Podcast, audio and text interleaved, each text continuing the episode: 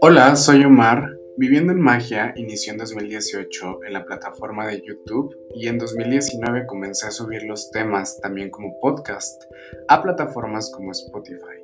Al principio solo se trataba de explicar temas generales de la espiritualidad magia, pero en 2022 decidí crear un apartado único para el podcast.